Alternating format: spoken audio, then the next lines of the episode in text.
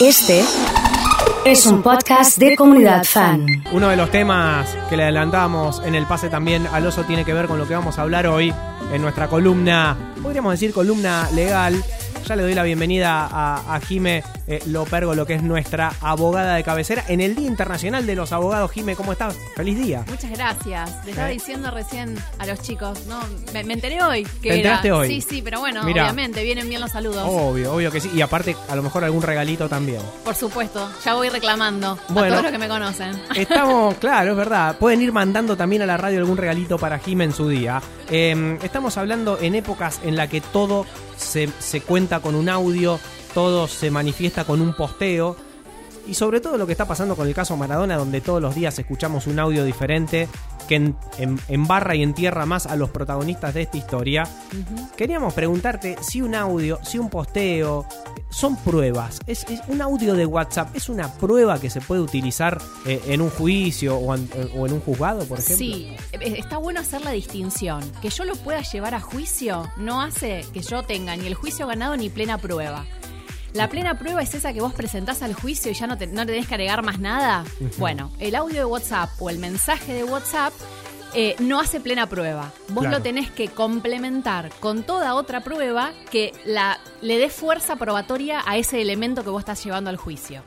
Obviamente, por ejemplo, acá en el tema de Maradona, te genera un- una conciencia social o una opinión social que, por supuesto, después, a futuro, y no tanto, va a condicionar al juez que, está que esté a cargo de la causa.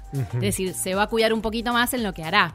Pero lo cierto es que vos hoy podés llevar a juicio mensajes de WhatsApp, podés llevar audios, podés llevar correos electrónicos, cada uno y en cada caso concreto va a tener distinta fuerza probatoria, pero siempre lo vas a tener que complementar. No va a alcanzar no solo va eso. solo. No va solo. Perfecto, está bueno. Se me vienen ejemplos a la cabeza, como por ejemplo lo que pasó con eh, Victoria Donda, con eh, la empleada doméstica, eh, y también personas que tuitean y que por un tuit también te puede llegar una causa, pero si yo después voy al juicio y digo, no, yo no fui.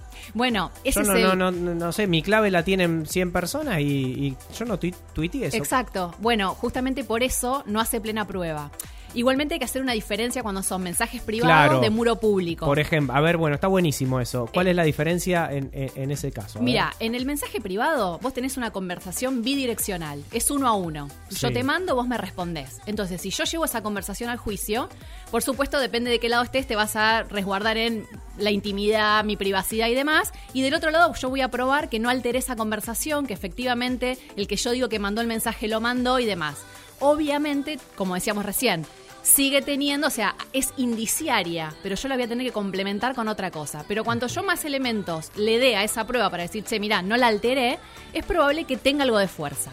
Ahora, cuando yo hablamos de mensajes posteados públicos, Sí. también tenemos que hacer la diferencia, si el perfil es público o es privado. Si yo tengo el perfil abierto a todo el mundo y el mensaje es público, por supuesto que es de dominio público, por lo cual yo ahí no voy a poder usar mi intimidad, mi privacidad, la violación a la confidencialidad y demás. Después sí podremos ver que yo diga, che, me hackearon la cuenta, yo no fui el que lo escribió, tengo secretarios Claro. que tienen mi clave.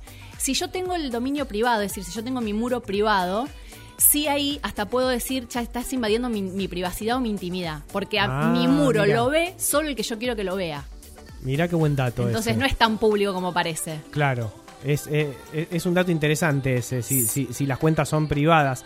Eh, estamos viendo también casos, por ejemplo, que han pasado a- fuerte, amenazas a Macri o a Cristina, por ejemplo, que le, le han llegado por Twitter. Sí. Eh, y ahí también me imagino que una causa... Por eh, supuesto. Bueno, en el fuero penal tenés alguna diferencia en relación del fuero civil. Por ejemplo, Sí. nosotros hablábamos antes de que el mensaje no hace plena prueba. O sea, yo lo voy a tener que llenar con otras cosas. Ahora, en el fuero penal a mí sí me puede servir un mensaje, por ejemplo, con una amenaza para que salga una medida cautelar de restricción de, de acercamiento. eh, Generalmente, bueno, la violencia de género es lo, lo más común y Sí, con ¿no? los mensajes a mí me alcanza para que el juez me cautele, o sea, me digan, che, que no se acerque. Después, si vamos a juicio, yo igual voy a tener que probar que ese mensaje era verdadero, auténtico, no alterado, pero prima facie, mi integridad me la van a cuidar. Perfecto, Eh, está buenísimo. O sea que es... ¿qué, ¿Qué consejo podemos dar? No borrar nada, No borrar, nunca. no. Eh, no. Tener un backup de todo. Sí. Eh, y obviamente, un poco era la pregunta, ¿en qué casos eh, ustedes en el estudio se encuentran con que eh, se ofrecen más pruebas de este tipo, ¿no? Eh, Sí, violencia de género, me sí, imagino que es una Violencia de- género, visitas, o sea, todas las partes de familia y, y- Sí. y cuidado de personas, los mensajes son muy vistos. En la parte laboral también, viste, cuando decís, che, quiero probar mi relación laboral, yo estaba en También. enero, me mandó mensajes. Pero bueno, es importante que también sepan que con eso solo no va a alcanzar. Claro. No, o sea, no ganaste el juicio porque te mandó un mensaje diciéndote venite mañana a las 8 eh, o te pago 3 mil pesos de sueldo. Sí, sí, sí. Eh, hay que complementar, no alcanza. Ayer de Alessandro decía, con Morla tenemos más de 600 audios de Maradona, por ejemplo. Sí. Pero Maradona no está para defenderse. Digo, ¿qué pasa también en esos casos, no? Claro, porque aparte son, son pruebas que generalmente se complementan con periciales. Si yo mando un mensaje, va a haber una pericial informática que diga, che, se alteró, no se alteró, salió de este email, no. Claro. Y cuando son audios vas a tener que hacer una, una, una pericial fonoaudiológica. Existe eso, ¿no? Eh, sí, existen periciales de todo tipo. El tema es que cómo lo cómo haces. O sea, tenés que tener un audio que seguramente sea irrefutable, que era de Maradona, y llevar eso como cotejo. Claro. Porque si no, no tenés forma. Lo, lo importante acá es acompañar. Ah, exacto. Pero, pero sirven de pruebas. Sí, Eh, eh, sirve. eh, evidentemente. Sirve, pero no alcanza para solas. O sea, Me contabas esto también y, y el otro punto que me parece interesante es el de la relación laboral, ¿no? sí, bueno, nosotros en el estudio vemos mucho en, en cuestiones laborales de los dos lados, del que pretende probar una relación laboral con un mensaje y del que recibe la demanda laboral fundada, entre otras cosas, eh, en, en mensajes de, de WhatsApp. Claro. Y pasa eso, es decir, cuando uno se tiene que defender de un WhatsApp, decir, no, bueno, tenés que probar que lo mandé yo, que no está alterado, que, que efectivamente era mío, que los, etcétera, etcétera. y, y del otro lado lo mismo, o sea, yo traigo el WhatsApp, pero lo voy a tener que complementar con testigos, con otra Claro. prueba, con, no sé, documentación que yo tenga del lugar en el que trabajaba, etcétera, etcétera. Mm. Pero bueno, sirve. Sirve, sirve. No, no es lo único, pero sirve. El consejo me, me da la sensación es guardar todo para un lado Sí, y para la otra parte también hablar más por teléfono y no dejar... Exacto. eh, yo escucho los audios de, de- de todo el equipo médico, digo, muchachos, están hablando de Maradona. ¿Por Sí. qué no se llaman por teléfono Sí. en vez de mandar audio? Totalmente, totalmente. Es Porque aparte, es lo que te decía, al margen de que sirva o no sirva lo que Sí. vos presentes, eh, o sea, la opinión pública fija posición. Hay que darle vuelta a eso después. Estaba pensando que hay aplicaciones que graban llamadas Sí. eh, de, de la propia aplicación del celular. ¿Eso sirve como prueba o está prohibido grabar llamadas? Porque también muchas veces hablaba de eso. Estaba prohibido grabar una conversación telefónica si no tenés el consentimiento de la persona que te está llamando. Sí, de hecho, a ver, hay que diferenciar si la conversación está en, en poder de los que formaban parte de la conversación o es un tercero. Si es un tercero, de ya, desde ya necesita autorización de los dos intervinientes en la conversación para que eso lo pueda revelar.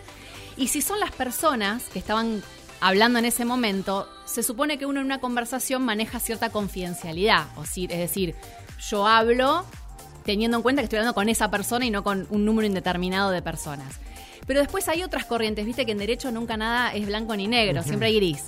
Eh, hay otras que dicen, no, mira, el mensaje le pertenece al remitente antes de mandarlo. Cuando lo manda y lo recibe el destinatario, es del destinatario. Con lo cual, si lo quiere revelar, podría. Ah, Después mira. vemos cómo nos defendemos de eso. Si hablamos de la confidencialidad, de la intimidad, Claro. de yo no lo mandé, etcétera, etcétera. Pero, eh, es decir, es Sí. discutido, es muy controversial. Es muy Y controversial. cada caso en concreto Es un mundo. es un mundo. Mm. No, me quedé pensando en, la- en- las. en Vos las tenés una aplicación que graba llamadas. Vos me grabás No, llamadas a mí. jamás, pero las sé- de la mañana cuando te llamo. Te, ¿Vos las te- estás te voy a, grabando? te voy a empezar a grabar Pero que para no. que te escuches las cosas que decís. No, también pensaba muchas discusiones y, y han salido, se han filtrado imágenes prohibidas quizás de muchos famosos Sí. que quizás se lo habían trascendido a alguna persona, alguna expareja y eso lo había trascendido, lo había dado a, publicar eh, cómo se podía investigar, cómo se podía perseguir para que eso llegue. Sí, bueno, de hecho hay, un- hay un, tema importante con un fotógrafo, Richard Prince, que Sí. estuvo en el Malva no hace mucho, hizo una, eh, hubo una exposición. Y el flaco publica, o sea, hace obras de arte a partir de capturas de imágenes de Instagram. Eh, y el tipo dice, mira, son perfiles públicos. Una vez que vos la posteaste en el mundo cibernético, le- nos pertenece a todos. Yo de esto hago un cuadro. Y efectivamente los vende, pero a precios millonarios. Qué loco. Eh, y, y- y no hay, o sea, no hay un copyright, porque en el momento que la publicaste con un perfil abierto, Ya ya, está. está. Claro. Ya está, qué loco. Realmente. Jimé, muchas gracias. No, por eh, favor. Por sacarnos todas estas dudas.